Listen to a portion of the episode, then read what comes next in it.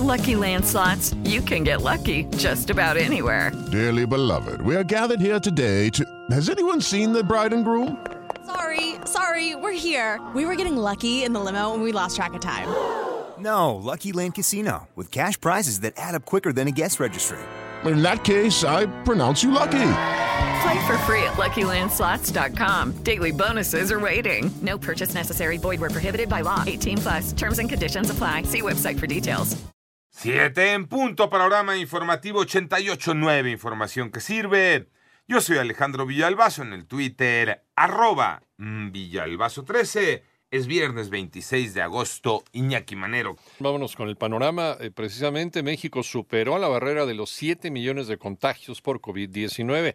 Boni Barrera. En las últimas 24 horas, México registró 7.281 nuevos contagios para un total de 7 millones, 1.590 casos confirmados de COVID y 64 muertes en un día para un total de 329.289 fallecidos. La Secretaría de Salud informó que en la semana epidemiológica número 33, que comprende del 14 al 20 de agosto, se reportaron 3.462 contagios en promedio por día. El informe técnico diario revela que la ocupación hospitalaria de camas con ventilador mecánico para atención a personas en situación crítica con COVID es de 2% y de camas generales de 6%. En 88.9 Noticias, Mónica Barrera. En el panorama nacional, el ex candidato a la presidencia municipal de Cuautla, Morelos, y empresario Carlos Benítez Sánchez, mejor conocido como Bilmart, y su hija menor de edad resultaron heridos al sufrir un ataque armado en ese municipio. Dos policías eh, que custodiaban al también empresario y uno de los presuntos delincuentes perdieron la vida.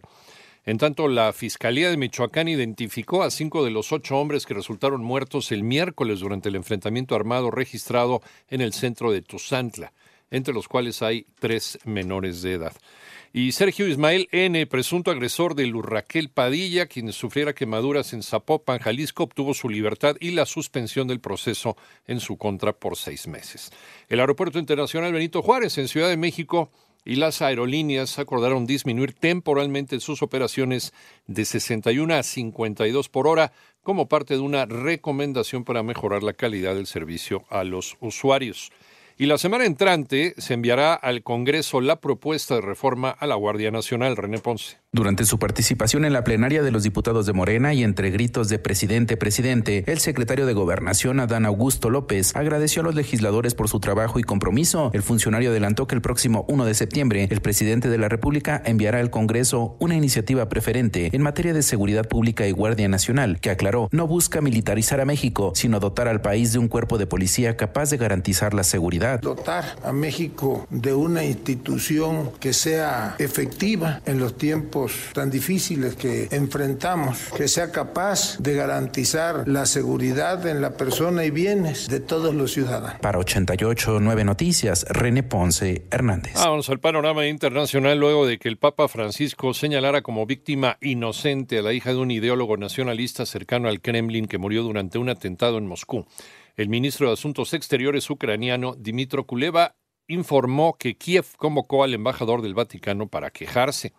En tanto, la OMS informó que los casos de viruela del mono bajaron la semana pasada a nivel mundial, con la clara excepción del continente americano, donde han seguido aumentando. Y autoridades de los Estados Unidos detuvieron el pasado 27 de agosto a Yeishi Morilla Villaseñor, hija del alcalde de Tacámbaro, Michoacán, Artemio Morilla Sánchez, por intentar cruzar la frontera con 248 mil dólares en efectivo y dos armas de fuego.